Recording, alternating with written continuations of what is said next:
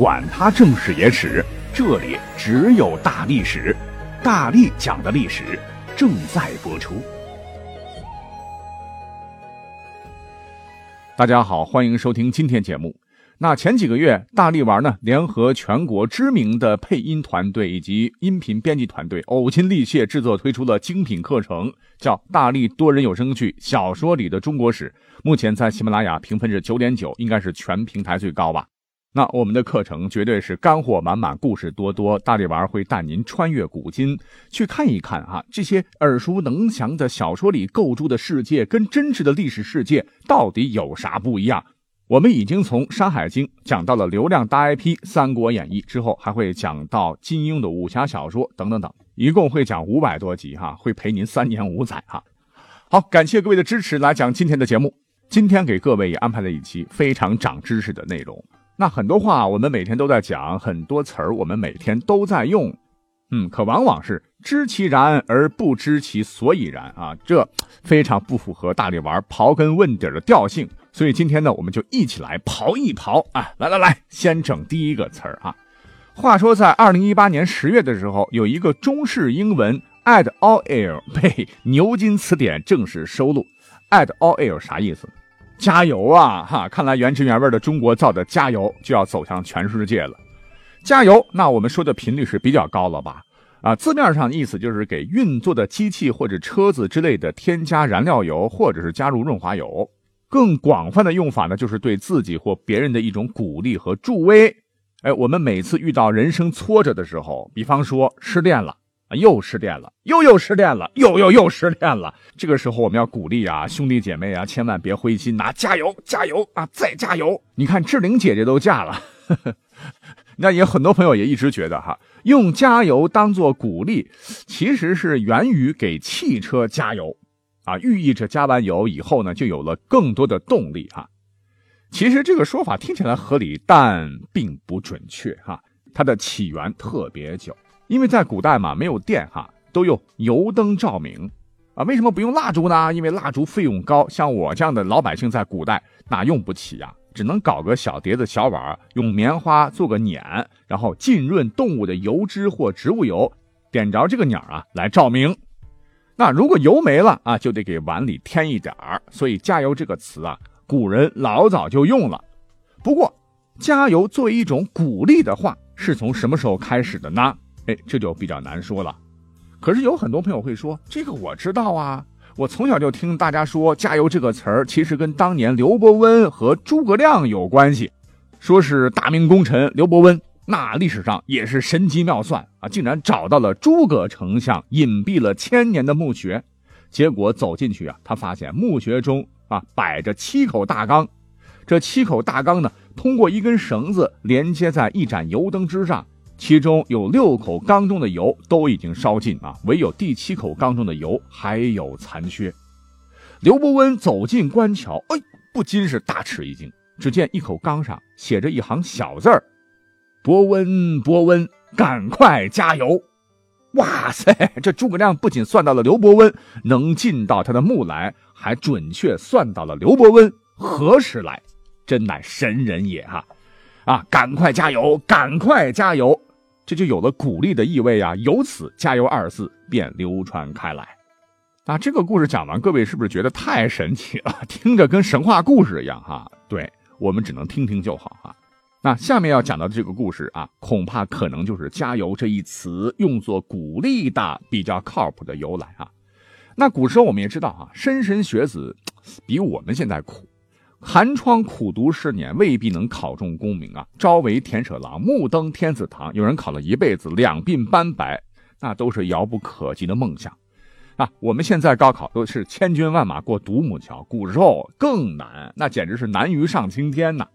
可是没有办法呀，要出人头地，改变命运，你就得挑灯夜战，头悬梁，锥刺股的死穴，啊。那么这个故事呢，就发生在清朝的嘉庆年间。当时有一个举人，唤作张英，在那个时候，举人就可以做官了啊。一生为官三十余载，他是贫苦出身，知道读书不容易。尤其是读书需要油灯，而照明一个晚上那也需要不少油。经年累月的很多寒门学子有时候都付不起油费啊，所以呢，他是特意每到午夜时分，就会自掏腰包派两个差役挑着油篓巡城。若看到哪户人家有人在挑灯夜读，便去义务帮他添一勺油，送上谷粒。哎，这就是加油的由来。而张英这个大善人，可能是积德行善吧。他有个儿子后头特别出名，这便是晚清中兴四大名臣之一的张之洞。一般人讲到这个程度，哈，加油的历史由来也就可以尘埃落定了。但是啊，对于我来讲的话，我特别喜欢找更多的资料来对比。于是乎，我又看到了一个加油的由来，哈，我觉得可能更靠谱。所以在今天呢，一趟子给大家伙讲了，大家呢参考着吸收。那这个故事的时代就距离我们比较近了，哈，是上世纪的二十年代初。那发生的地点呢，在清华大学。你也知道，大学里面有食堂啊。当时的清华大学的食堂啊，可能做的太烂了，油水少，所以学生们很不满意，会自发的敲饭盘来抗议，一起喊加油加油啊！我们肚子里没油水了。那话说有一次哈，在一场校内篮球比赛上哈，大家伙呢原本是按照老传统喊努力努力努力哈，可是不知道谁喊了一嗓子完全不一样的。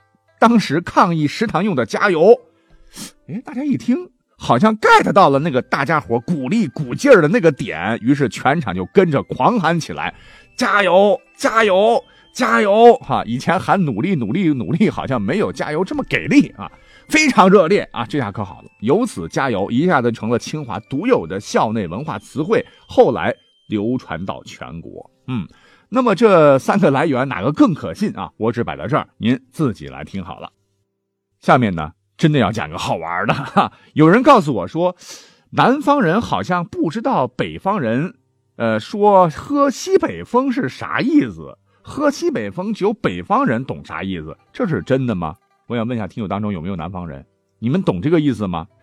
那我举个例子，大家伙都明白了哈。比方说，这个月是十一月哈，十一月的十一号，我的购物车全部都清零了，N N D 啊，我要喝西北风了啊，你明白啥意思了吧？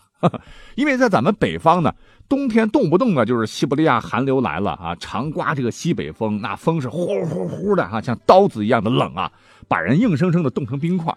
那大冬天，如果你出去走一圈，一张嘴啊呜，肯定会被灌进一肚子的冷风啊，全身透心的凉，感同身受吧。所以我们就常用喝西北风来形容生计困难、提饥豪寒。其实呢，这里边也有一个小故事啊，不妨也讲一讲。说是在很久很久以前，哎，有一个十分吝啬的财主，不想花钱。却又想着给自个的儿子找个好的教书先生，那么到哪里才能请到一个光教书不用吃饭费咱家钱的先生呢？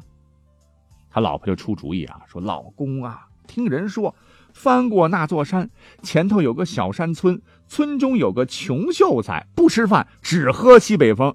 如果把他请来，那就再好不过了。”财主高兴坏了，骑着小毛驴儿就要去请那个喝西北风的先生。没想到刚走出家门不远，就碰到了燕子。对，就是那个辅佐三代齐王燕子使楚的燕子。他想啊，燕子脑袋瓜这么聪明，听听他的建议也不错啊，便高兴的把自己的打算给燕子说了。燕子听了以后，连声说：“好，好，好，哈，请到这样的先生，真是大大的好啊！”可是说完，过了一会儿，他寻思半天。又摇摇头说：“哎，不行不行啊！要是有一天万一刮起东南风，拿什么东西给先生吃呢？”好了哈，这是一个古代寓言故事了。嗯，那新问题来了，那为什么现在我们管自个儿穷的叮当响叫喝西北风呢？不叫喝东南风呢？哎，这很好理解啊，因为西北风的风力强劲呢，能喝饱。你东南的风多么温柔啊，夏季才会刮。哎，这不是给我们挠痒痒吗？所以要喝风，还得喝西北风。哼，好，那我们再讲最后一个哈。那这个词儿呢，呃，稍微会有点不雅，所以我必须要在这里啊做一个特别声明。我们是站在一个流传许久的传统方言的角度来说这个词儿的。这个词儿就是被牛逼急了，什么事儿都不怕的牛逼哈，简称牛哈。以前呢，在华北、东北方言中使用比较多。那这个我们常挂在嘴上的这个词儿，历史来源是什么呢？为什么不说是牛 A 或者牛 C 呢？非得说牛 B 呢？那我就提供一个说法吧，仅供大家参考啊，也是有典故和历史渊源的吧。呃，吹牛什么意思？大家都懂吧？家喻户晓啊，就是是指一个人说大话、夸海口的意思。呃，相传呢，在古代黄河流域，人们想要过河，是既没有桥也没有船，聪明的祖先们就想到了羊皮的福利。就留下一张完整的羊皮，往里吹气，就制成了羊皮筏子，作为水上的交通工具啊。之所以用羊皮，应该考虑到羊皮比较绵又耐磨，体积比较小，在设施有效的情况下，人们用嘴可以把气啊冲起来。哎，直到现在，哎，人们会把这个 羊气球左右排开，用绳子串起来，就成为了像独木舟似的羊皮筏，供人们旅游欣赏和试水。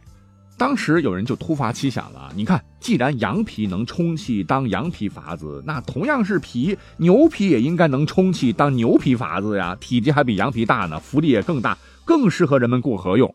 哎，结果你猜怎么着？大家伙怎么吹都吹不起来啊，腮帮子都吹肿了。于是呢，人们就把这种自不量力、说大话的人称为吹牛皮。也就是说，这些人呢，真能吹，连牛皮都能吹鼓起来。久而久之，吹牛皮在民间就流传开了，就成了说大话、言过其实的专用词。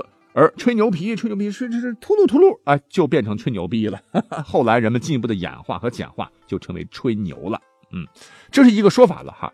讲真，其实我在甘肃兰州是待过十几年哈，中山桥那的羊皮筏子漂流的旅游项目，我是做过很多次哈。那这个说法其实并不是 OK 的。啊，前半段的说法我觉得还行，就是后半段的说法说牛皮吹不起来，我表示深刻的怀疑，因为我曾经当记者那会儿，专门做过几次牛皮筏子，因为曾经有个老筏子客说啊，最早黄河两岸摆渡的就是牛皮筏子，可是因为牛皮成本太高，一头牛多贵呀，而且制作起来要比羊皮麻烦，更不容易保存，所以渐渐的羊皮筏子就替代了牛皮筏子，呃，故而上面的说法。并不完全正确，为此呢，我又去专门找了找很多的资料哈。那么发现有一些专家经过认真的研究，说据词源考证，“牛币”这个名词呢，应该最早是来自于东北地区。首先说语态词“牛”这个名词的初始状态是来自于山东话语“拗”，执拗的“拗”，通假牛。你也知道，呃，东北很多就是当年闯关东从山东过去的嘛，拗。早期呢，就是倔强、倔拧的意思。那山东人一般形容不拐弯的人，就称“哎呀，这个人太拗了啊”。那么为何通假成牛呢？因为牛在耕田的时候，它是不会拐弯的。俗语中就把拗、拧就等同于牛了。后边那个 a 和 c 中间的字儿又是怎么回事呢？哎，这就得从东北的乡土文化来说了。因为有些话没有太多的含蓄和修饰，完全的彪悍啊，所以牛和币最终组合在一起是一种俚语的必然。好，那关于这个说法啊，专家说的是有鼻子有眼的，可能对吧？啊，我也只是搬到这里，仅供参考。好，感谢大家收听本期节目，我们下期再会哦。别忘了可以看看我们本期节目介绍的那个精美图片哦，奖品在等着你，拜拜。